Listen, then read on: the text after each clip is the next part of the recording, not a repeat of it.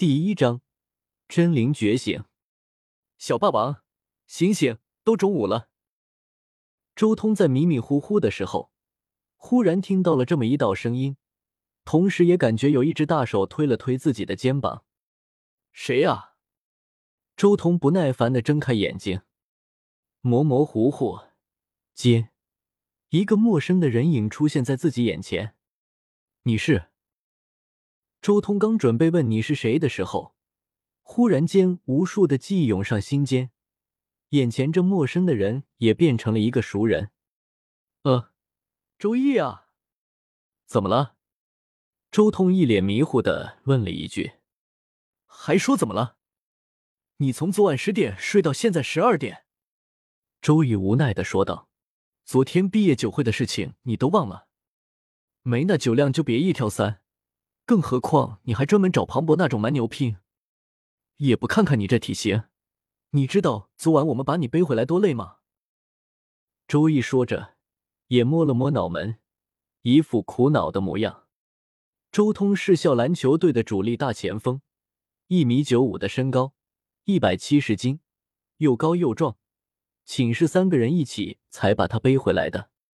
也正因为这体型，再加上周通这名字。和《水浒传》一百零八将里面的地空星小霸王周通一样，所以小霸王也就成了周通大学四年的外号了。我没输，下意识的周通就冒出这么一句。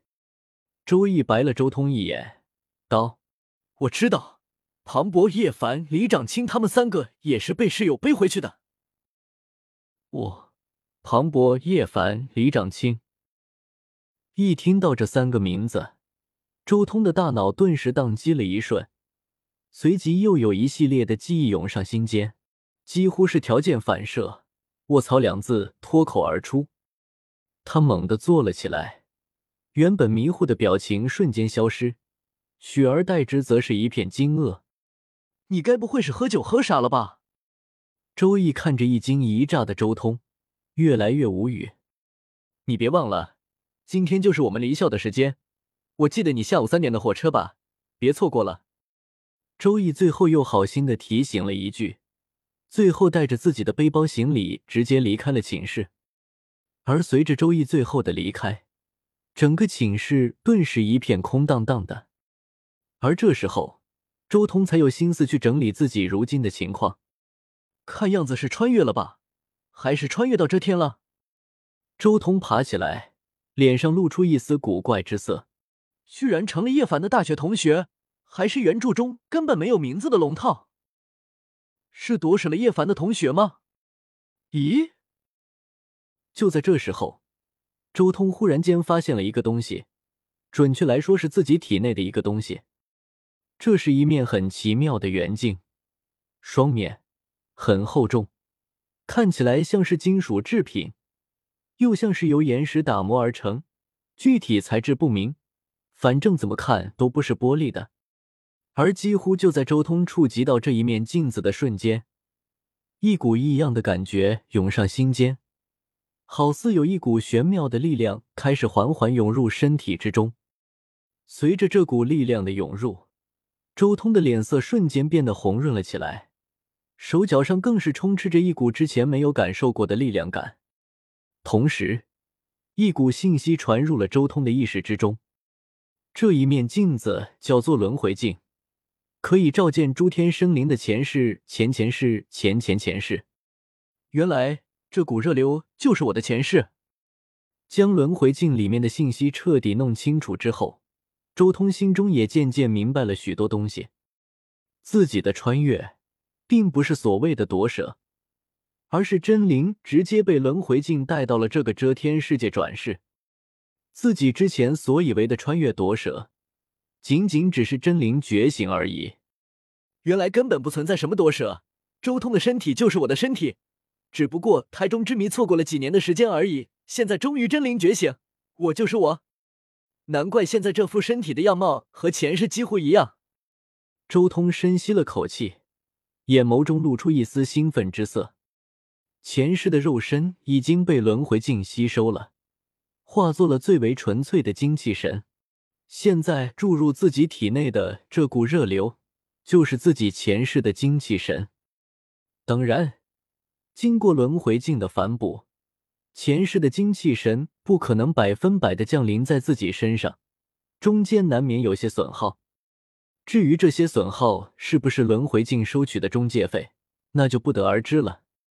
良久之后，从轮回镜之中反哺出来的精气神终于彻底消散了，而周通整个人也变得精神抖擞，心中好似一片空明。他知道，这是一种最为健康的身体状态。前世的时候，曾经有一段时间做到过。那是劳逸结合，再加上充足深入的睡眠和营养所形成的一种感觉。我的前世化作最基础的精气神融入到了这一具身体上，也就是说，我现在有两世之力。周通握了握拳头，一股充沛至极的力量感，前所未有的力量感浮现而出。他看向了自己的床铺，忽然一个念头浮现，他直接抓住了床铺的铁质围栏。这种围栏是寝室里面的床铺常见的那种，为了防止学生睡觉的时候半夜翻身掉下来的那种围栏。周通随便一拧，顿时这铁质的围栏出现了轻微的扭曲。一只手已经能轻微扭曲这种东西了，如果两只手的话，这种围栏拦不住我。周通心中默默的说了一声，随之而来的就是兴奋。这种力量，如果是体测的话。我的卧推至少有两百五十公斤。周通本就是校篮球队的球员，他对自己原本的力量数据就很了解。如今大致估算了一番，自己如今的卧推能力绝对在两百五十公斤以上。两师的力量叠加起来，确实有些可怕，绝对不是简单的一加一。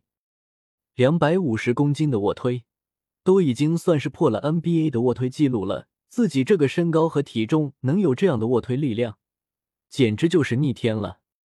不过这样的力量又有什么用呢？周通随即叹了口气：两百五十公斤的卧推，在目前的地球上是无敌的。但是之后呢？碰到修行界的人呢？随便一个轮海境的修士能一只手吊打？修行，一定要修行。周通轻叹了一声，随即再度看向了轮回镜，喃喃道：“轮回镜啊，轮回镜，你带我来这里，总要给我一点自保的手段，好吧？”神器有灵，很快一道信息传入了周通心间，周通顿时一阵狂喜。